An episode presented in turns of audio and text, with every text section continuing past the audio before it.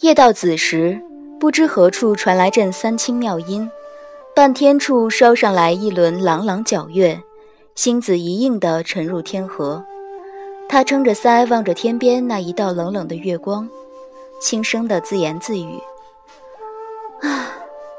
什么时候我带你去我们青丘看星星啊？”回神来，自己先怔了一怔，又摇摇头，笑了一笑。那句话被悠悠夜风带散在碧色的荷塘里，转眼便没影了，像是他坐在那里，从没有说过什么。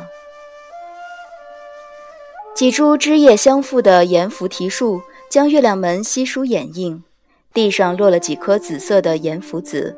东华操着手，懒洋洋靠在月亮门旁，身上着的是方才入睡的白色丝袍，外头松松搭了件长外衫。他原本是想瞧瞧他打算如何逃出去，才一路跟着他到这园林。原以为他是慌里慌张寻错了路，谁成想他倒很有目标的挖了他一颗草药，又将园中每一样小景都端详了一番，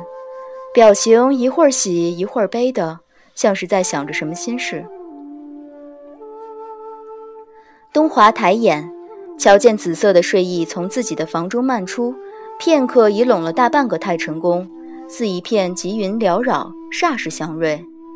他觉得这丫头方才给他施的那几个昏睡诀的时候，一定将吃奶的力气都使出来了。东南方向若有似无的几声三清妙音，也渐渐沉寂在紫色的睡意中。施法的人毫无察觉，大约想心事想得着实深，顷刻。过则睡倒一大片的紫气，渐渐漫进园林，漫过活水帘子，漫过高高耸立的红叶树，漫过白檀六角亭。东华在心中默数了三声，啪，对着月亮想心事的姑娘，她果然被轻松放倒了。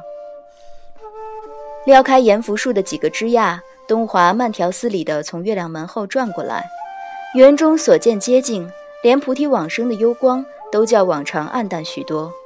道德亭中千年白檀木的木香也像是沉淀在这一方小亭，不得飘散。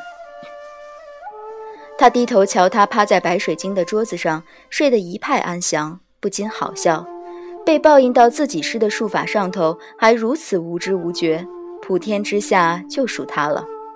难怪听说他爹百亿上神日日都在寻思如何给他招个厉害郎君。他伸手捏个小印朝他身上轻轻一拂，将他重新变作一张罗帕，揣进怀中，从容地绕出这睡意盎然的小园林。